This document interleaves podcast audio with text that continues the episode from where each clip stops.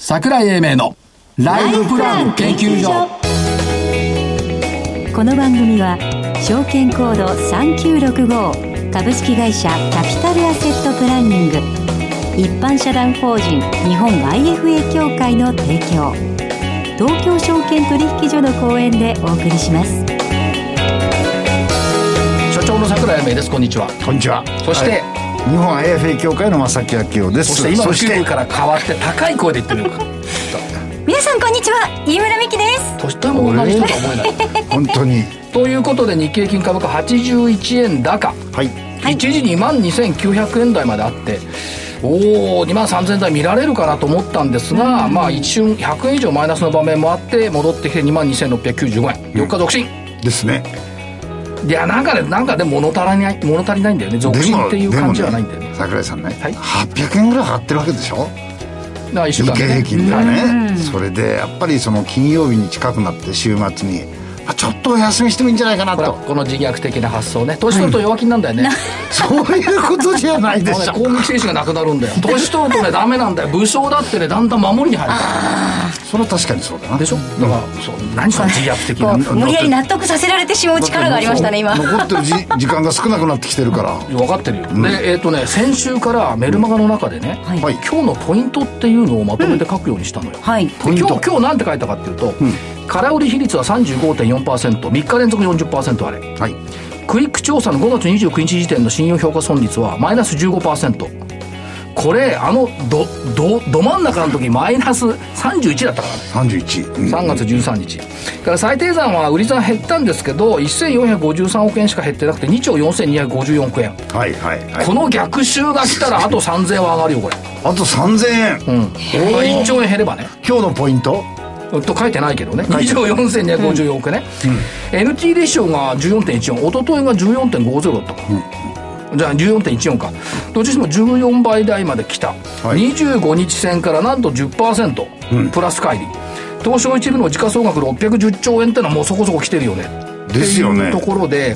まあ限界にありながらもそれを抜けていくところに期待したいというのが今日のポイントだったのねはい。でこれ昨日がね東ダフレーション150.78でしたね。 7日連続陽線だったのが消えたジャスダック平均13日続伸で消えた、はい。から NT レーシオ14.06か、から感染者数が増えてきてるのを気にするのかなと思ったんですけど案外マーケットは気にしてなかったっていうところがありましたね、そうですね。うん。ただつれづれ草の第109弾はい「巧妙の木登り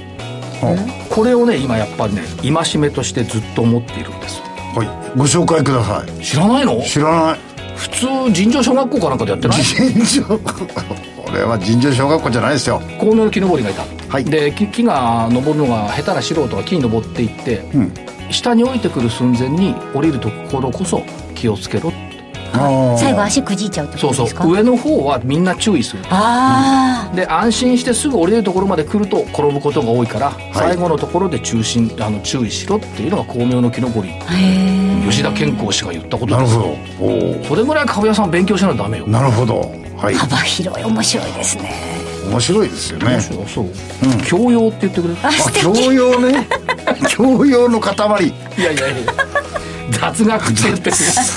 いやいや。教養いやいや。では、えー先週の振り返り。振り返りとかバトルね、はいこれ本当下手だね正木さん、うん。うんって2週間で日経平均779円上がってんだよそうだよ。上げた銘柄コメリうん。 2612円から2575円、はい唯一の罰です。私オイシックスラ第一、えー、2169円から2227円はい。これ丸だよね、い丸ですよ。明らか株に丸。株は株でも食べる株もあれば売り買いする株もあるそうです。そういう銘柄もう一個あったんだよ任天堂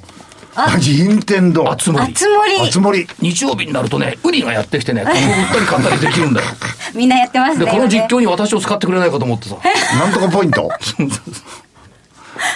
まあみんな、あ、森ね、森はいい。それからメメディカルデータビジョンね。はいセントビ59円から1130円丸。いいですねヤマシンフィルター、いよいよフィルターが出てきて、あマスクはやっぱいいね、これ。975円から1561円、高値引け。はい丸。まあ普通丸だよね。普通丸だね。 40年も50年も株やってんだったらさ。何人をやってたのかね人いやいこやっいちやを見ないでください、桜井さん。ここまでね私はいいんです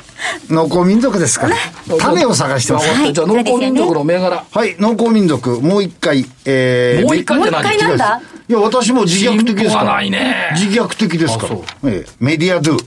えー、3678。いいけどさなんでもう一回なのえ今週も罰でもいいやと思ってるから。あそういう意味全然伝わってないだよこから、れリスナーさんいがやメ分ディかりアやドすいゥのよ前に一回出したのかなとしか通知伝わってないように。違う。何そうじゃない。新しマスクい脱いだから種を見つけたえ。新しい種を見新つしけいた。種。言ってごらんなさい植えメデまィアしドゥょ。電子書籍ですよね。これね。確認しないでよか確認しないとまずいじゃないですか。電子自書分籍でしてんでしょ確いや、認こうやる。電子書籍ですよ西新宿ですよあの風空気の悪いしえ日新宿、んああ空気そういうそうそういうことじゃない本社西新宿ですいいとこですよ。うん。あのーこれ、えっ、と、電子書籍で、えっ、と、日本のアニメとか漫画、これ60%ぐらいもうすでに、はいあの、電子化されてるんですね。で、あの、えースマホ等で皆さん見てらっしゃる。で、これから、あの、テキストだとか小説だとか、えっ、と、欧米だと30%ぐらいのものが、日本でまだ5%。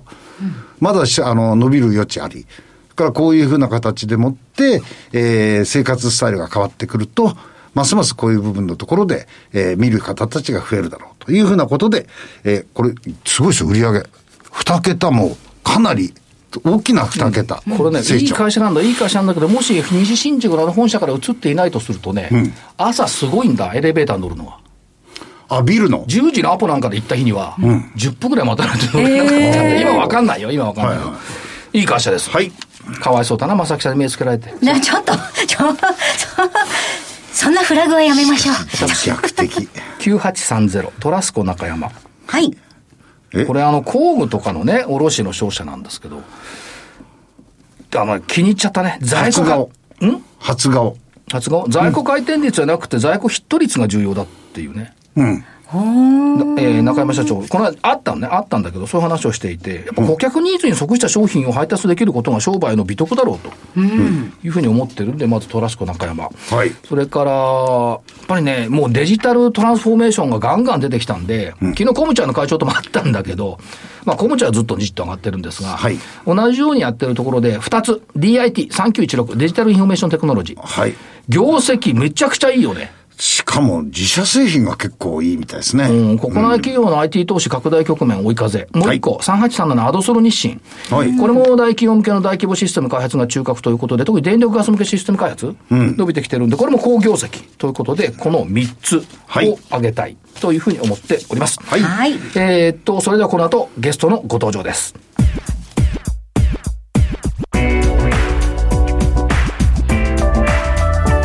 桜井英明のライフプラン研究所。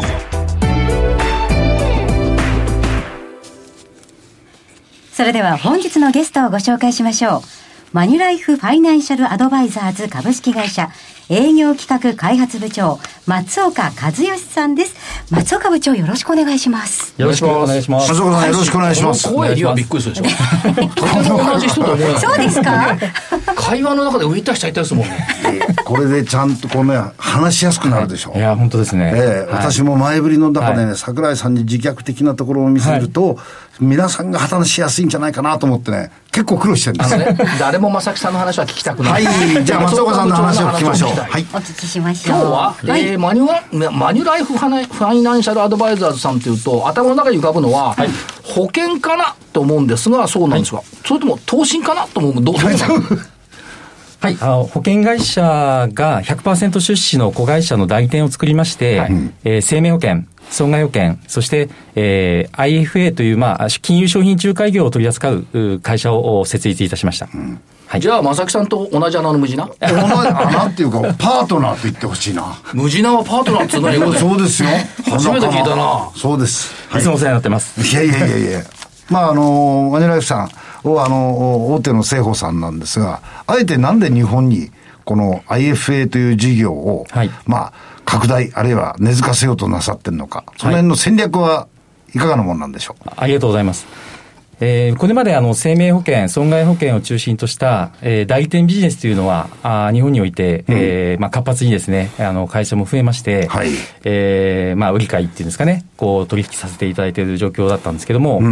えーお客様のおニーズを考えますと、おまあ、生命保険、損害保険だけではですね、まあ、ライフプランを行う上で、えー十分にお客様のニーズを満たすことが、まあ、あーできなくなってきてるっていう、まあ、事情もございまして、はいえーせっかく代理店を作るんであれば、まあ、AFA 業務を取り入れてですね、お客様に長くう資産形成のお手伝いをできるような業務もお取り扱うことがあできたらいいんじゃないかなということで、えー IFA 業務にですね、チャレンジをいたしました。そうすると今度ライフパート、ライフプランっていうふうなものを考えると、今まで既存の中で生命保険、損害保険っていうふうなものの、その保障の関係の部分はあったと。はいまあこれに今度は運用の部分っていうふうな部分をはい乗せて、えー資産形成に貢献すると。はいこういうことですよね。そうですね。そうすると、その資産形成の中の、おー金融資産の方の中の、えー証券関係の方、はいこれはどの辺のところを考えてられるんですか。はい、あ のー我々のですね、まあ、あのー生命保険、えー損害保険をお出身のおご就任、私たちの会社ではフィナンシャルアナウンスアドバイザーというふうに呼んでますけれども、はいえーまあ、多くの方がそういう政法損保出身の方ですと、まあ、あー日ばかりのこうお株式、いい債券の売買というよりはですねあ、まり得意じゃないですね。お客様に長く、うー長い時間をかけて、はいえーまあ、2000万問題もありましたけれども、まあ、長期のお資産形成のお手伝いをさせていただくというのが、えーまあ、大きな役割じゃないかなというふうに思ってます。なるほど、なるほど。どちらかというと、私チックな、濃厚的な、はいえー、巻いて育てるような感じですね。そうですそね。うかな、なんか正木さんから資産形成って聞きそう、なんかゴミゴミ聞こえるんだけど、 なんかどういう松尾株長から資産形成って聞くと綺麗だよね。 この差は何なんだろうな。フィルターをかけすぎでしなた。んていう。お続けください。 まあ、あの、そういうことになると、投資信託とか、そういうふうな、そうでまあ、あすねの、商品、はいまあ、金融商品を、おライフプランに沿ったような形でもって、あの、お積み上げていくと。はいいうふうなものを、はいえーライフプラン、マネープランの中に入れていくと。そんな感じなんですかね。そうですね。あの、まあ、これまでも、お生保生命保険、損害保険を中心とした代理店でも、おまあ、IFA 事業をやっている会社も多くあります。ありますねはい。うんえーまあ、私たちも、まあ、あの、そういう会社に、まあ、追随できるようにですね、はいえーまああ、お客様の資産形成のお手伝いを、おまあ、投資信託等を使って、まあ、はい長期の資産形成をして、えーさせていただくと。はい。まあ、お客様の、まあ、ライフプランを、まあ、実現するためにですね、うんまあ、担当者が長くうお客様のサービスををさせていただくというのが私たちの会社で行っている業務でございます。長い時間というと、やっぱりその保険とかそういうふうなものですと、まあ10年、20年、30年。そうですね。あの、募集人の年齢にもよりますけれども、んやはり20年、30年という期間をを担当させていただくことも多いかと思います。ですよね。長、はい比較的長時間。そうですね、ええ生命保険って一般的には10年以上はいの期間をご契約いただくことが多いですので、まあ、あ最低でも10年、はい長い方ですと、まあ、あおじいちゃん、おばあちゃんから孫の世代まで、ほうほうほう3世代にわたって担当して、あ担当させていただくこともあるのが、この業界の特徴かというふうに思いますな。るほどそうすると、その、おーそういう人たちの集団、これをより拡大していこうと。はいこういうことなんですか。はい。あの、昨年のですえね、え1月に事業開始をいたしまして、はいえーまあ、今月、今日現在では214名おのおフィナンシャルアナウンスアドバイザーを抱える会社という会社になりました。ええええはいええー東京以外には、お大阪、名古屋、あ札幌、福岡と、はいはいまあ、現在 5, 都市で展開させていただいております。まあ、大都市中心これね面白いことあるんですよ、はい投資家さんのマインドって面白くてね、証券会の人証券会の人間から株の話聞くと疑うんだよあわかります。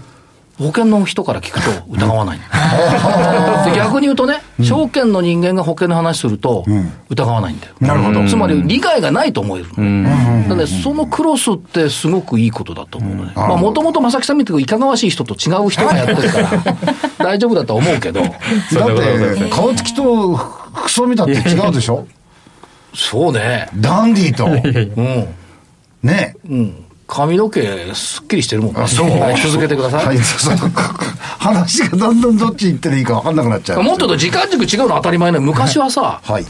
証券マンと保険業界の大きな違いってのがあったのよ。あありましたね。うんなんだと思うえ、お客さん、注文もらう人と、 いただく人でしょ、我々。それ銀行やってるかからそうなん違そううね保険業界って大体ノルマの達成時間が1ヶ月で見るんだよ。はいノルマって予算のね。予算の。証券会って1日なんですおーだから時間軸がそんだけやっぱ違ってた。今違う、今違う。昔はそんだけ違ってたの。そういう時間軸の違いっていう考え方もね、ええはい売る側から見ると見えるじゃん。そういうことですね。まあ逆に言うと、あのー資産を形成しようとする人たちって、今日から明日っていうことじゃないですもんね。もちろんそうですねええはいまあ5年後、10年後、井村さんみたいに30年後のところをゴールにする人たちっていうのが多いはずなんで、まあそこに合ったプランを作って、そのプランの実行を着実にしていくっていうふうな、まあ気の長い話ですよね。 でその気の長い話はつまらないんで、はいはいどうぞ 結局ね、その、ワンステップっていうか、ワンストップっていうか、お客さん忙しいのよ。はいはい。だから保険屋さんが来たり、株屋さんが来たり、不動屋さん屋さんが来たりすると、鬱陶しいのね。で、気心の知れたワンストップで全部賄ってくれると、すごい便利なわああ、ありがとうございまけ。す。そこを狙ってるんじゃないかと思うんですが、どうですかはい、おっしゃる通りでございます。まあ、あの、一人のお客様に、えー複数のお営業担当者が、あーひっきりなしにして電話があるような、あの、状態というのは、やっぱり適してないんじゃないかなというふうに思いますし、私たちは、あの、生命保険うんですと、特にお客様の命とお金に関わる仕事ですので、まあ、より深くお客様の、こう、お家計の内部まで、お話を聞く機会が多ございます。まあそういった中で、えー資産運用もですね、お手伝いさせていただくというのは、非常にあの合理的だと思いますし、えーお客様が安心して、はいえーし将来に向かってですね、一緒にこう資産形成を頑張りましょうということが、あー約束できるんではないかなというふうに思います。なるだからそれが本来のその IFA っていう姿であって、正木さんが言うとね、なんかごちゃごちゃになっちゃって分かんないんだよね。独立しているとかさ、長い間付き合うとかさ、曖昧なことするから、具体的にはそういうことですよね。おっしゃる通りです。はい。だから使う方としても楽じゃない。そうですね。一括してくれるわけですもんねし。かもイケメンだったらもう毎日でもいいでしょいや、本当にあの、どうぞどうぞ、お茶、お茶とお茶菓子持って。まさきさんでもいいよ、月に1回でも。で、どうなんでいやいや、ま3ヶさき月さんにはま1さ回きさんで。 すかやっぱりフィナンシャルアドバイザーの方々は、し出自としてはやっぱり保険の方が多いんですか現在は、あ生命保険、えー出身の方が、えー多くてですね、まあ、損害保険出身の方もいらっしゃいますけれども、まあ、げ IFA 出身の方はまだ少ない状況です。なるほど。はい。まあ、証券会から、えーっと、こういう IFA の中に移籍しようとする人たちはまだ少ない。そうですね本社の中では。私どもの会社の中ではまだ少ないです。あとね、もう一つね、マイライフさんっていうね、お名前で、ふっと浮かぶのはね、はい30年ぐらい前は結構ね、税理士さんとかね、はい。侍の方々と結構一緒に動いておられましたよ。侍税理士さん、会計士さんとか。はいそうですね。10でも12、3年前の法人保険が、はいあの、世の中に出てきた頃じゃないかなと思います。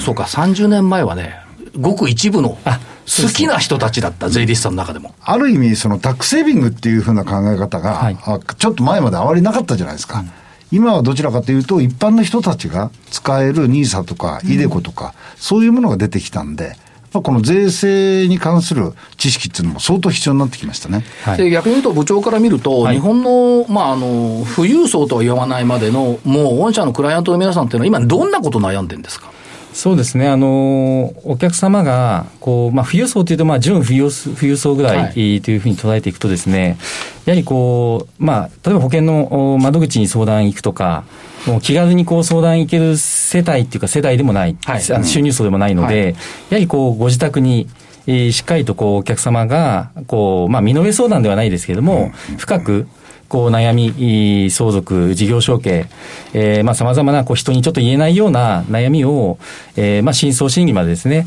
深く掘り込んでです、あ深くう入り込んでですね、お客様のお悩みを聞き聞きつつ解決していくというやり方になります。じゃあ、うちの娘は結婚しないとか、孫が欲しいけどできないとか、そういう悩みに真剣に答えながら、ライフプランを考えてあげる。それとは別だと思いますけど い。や、でもあの、まあ、そういう、こう、会話の中でほら、そういうお話も聞くことも結構ほ多ら、くてまさできすさん、ね相談した方がいいよ、俺もう顎欲しいんだけど、どうしたらいいんだ。 あの、まあ、たくさんのね、こう、世帯の方を、あの、担当させていただいてますので、うんやっぱりこう、お金だけの話ではなくて、まあ、日常的なはい悩み相談っていうのも多く、うまあ、まあ、なんつうか話をしていただくことで、うんそうまあ、ですよねちょっとほっとしたりとかですね。うんあと、その中からいろいろ資産形成のヒントとかをこそううごですね提供できるわけですもはいんね。あのーおお金を持ってられる方、これから資産を形成しようとする方たちの深層心理みたいなものは、結構そういう中から出てくるんですよね。うん。だいや極端なこと言うとね、いや、パソコンで試算しようと思うけど、どうしたらいいとか、はいそのレベルも多分あると思うんですよ。そうですよね。ご自身でまあインターネットを通じて、こうシステムをこうご自身で使っていってもですね、やっぱり最後のところでこれが合ってるのかどうかはいっていうのは、まあ客観的な目で見えないっていうのが、やはりお客様は不安に思うところなので、んまあ私たちはまあ数多くのお客様を担当させていただいてるがゆえにですね、はいまあ他のお客様との違いであったりとか、はいまあ、あの、正しい資産形成の、まあ、手順、えー方法についておお話をさせていただくと、んやっぱり、まあ、あの、自分で考えて行うよりも、まあ、プロに相談するということではい喜んでいただく方も非常に多いと思います。なるほど。だから、あれですよね、あの、昔の言葉で言うと、執事、今で言うとコンシェルジュっていうかっこいい言葉、はいはいみたいなイメージになってくるってことですよね。そうですよね。な、なんでも、まあ、悩みをこう、お含めて、まあ、ライフプランを作る上では、お聞きして作っていくっていう意味では、そういう、うーところが理想になるんではないかなというふうに思います。でもぜひ松そうね岡部長なんかぴったりですいやよ。まあ、正木さんなんかいてごらんい。やでも松怖い岡もん部長にがそういうこと相談役になってくれたらすごく安心しますよあねりがとう人ござ生いますうんでも部長はなってくんないと思うよ。あそうかしかもタイトルが営業企画開発部長だから多分難しいと思うけどな。飯村さん、今僕の方を見ながら言いました。一営業マンはこのおじさんの方だよ。かもしれないですね。まさきさんお願いしますはい。はいということでえーと、えーと、松岡部長ありがとうございました。ありがとうございました。取り留めもなかったですいませんでした、えー本日のゲストマニュラルファインフィナンシャルアドバイザーズ営業企画開発部長松岡和義さんでしたありがとうございましたあり。がとうございあまりがとうごすざいました。今週のライフスイート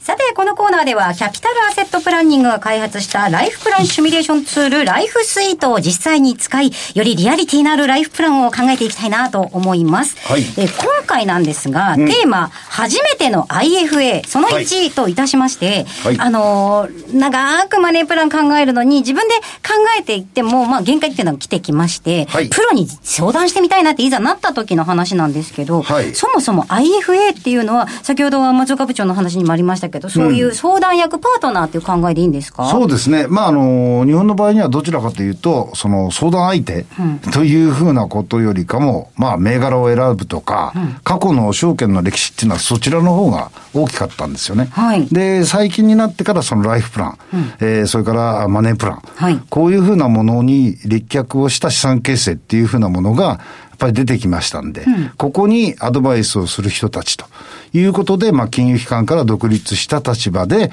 えー、アドバイスをするのを専門にする、うー人たち。はいこれを IFA というふうな形で呼んでます。でこの資産形成のアドバイザーがいると心強いよっていうのは分かったんですけど、いどうやって見つけていったらいいですかね、まあ、あの、見つけるっていうのはなかなか難しいんですけどはも。い選択基準っていうか選択基準、まあ、どちらかというと、えー一つにアメリカの場合だと、え3人のお友達持ちなさいと。はいえー医者と弁護士と。IFA と、アメリカの場合はまあ IFA というよりかも RIA という呼び方をしてるんですが、はまあこういう人たちを持って、えーこういう人たちに相談することで自分の資産形成をおよりえー成功裏に導いてほしい、導いてもらいたいというふうな人たちをお選びなさいと、こういうことですね。これ40年前に証券会入った時言われたんですけど、はい医者と弁護士と証券マンだ、まあ今 IFA ですけど、はいはいアメリカで言われるアメリカで言われるってみんな言うんだけど、日本で全然聞かないのはなぜでしょうねまあこれ、一つにはですね、アメリカの場合にはですね、どちらかというと、このアドバイザー自体が使える税制面だとか、はいこういう部分っていうのは結構、あの、多岐多様なんですよね。ええ、あの、タックスセービングプランだとか、その資産形成のものの中で、使える手段がたくさんあるもんですから、はいどれを選んでいいか分かんないんです、まず入り口が。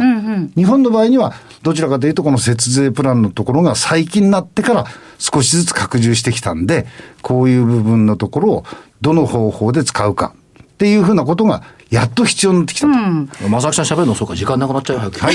ででじゃあそのなんか資産形成っていうのは、じゃあ基本どうやってアドバイスされるんですか、えー基本的には、あの、えーっと、私みたいな農耕民族的に、蓄実績をベースにした資産形成と、はい桜井さんがお得意の余裕資金でもって株式投資をして、キャピタルゲインを狙うと。こういうふうなことも二つのお選択肢として考えられるとはいいうふうに思いますね。その人に合った、こう、やり方、ポートフォリオを決めてっていうのの相談に乗ってくれるそうです。といでう形。、その中で絶対必要なことってね、はいやっぱりこの両方、う資産を形成する方とアドバイスする方が、あの、見える化することが必要なんですよ。はいそうすると、えーライフスイートのように、はいえー見える化できるツールっていうふうなものを確実に使ってくれる、こういう人たちをお選択の基準の中にいるべき、入れるべきだと思います。はい。その見える化できるソフトっていうのは、ソフトっていうか、あの、アプリというのが、このライフシュプランシミュレーションツールであるライフスイートであります。はいこういうものですねはい、ライうんリスナーの皆さんの中でもまだ10%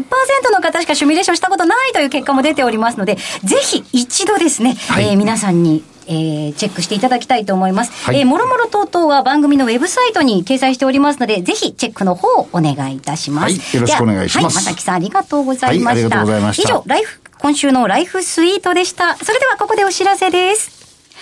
株式会社キャピタルアセットプランニングは金融機関に最先端のシステムを提供しております。証券コードは3965-39老後。フィンテックにより日本人の豊かな老後と円滑な相続、事業承継を創造することをミッションとしております。国内42社の生命保険会社のうち2社に1社が当社のシステムを利用し、政府の設計から申し込み、契約締結に至る政府販売プロセスをペーパーレスにより実現しております。また、障害資金繰りをスマホで予想するライフプランアプリ。資産家向け相続財産承継システムを開発提供しております。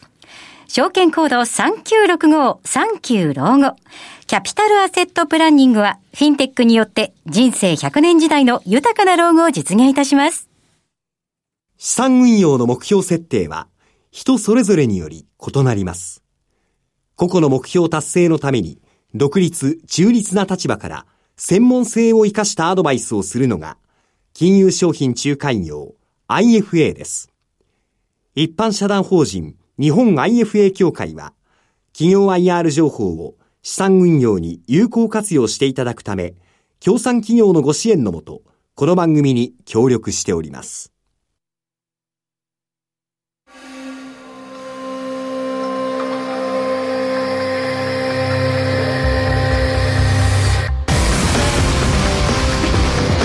桜井英明のライフプラン研究所この番組は、証券コード3965株式会社キャピタルアセットプランニング、一般社団法人日本 IFA 協会の提供、東京証券取引所の講演でお送りしました。なお、この番組は、投資、その他の行動を勧誘するものではありません。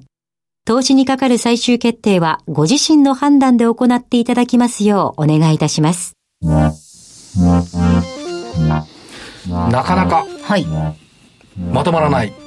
30分でしたけど、いやいやいやいや、桜井さんの話を聞きたいという人が多いんで。ポストコロナの相場は過去の経験則が当てはまらない相場、と思う人はい。思ってない。あれえ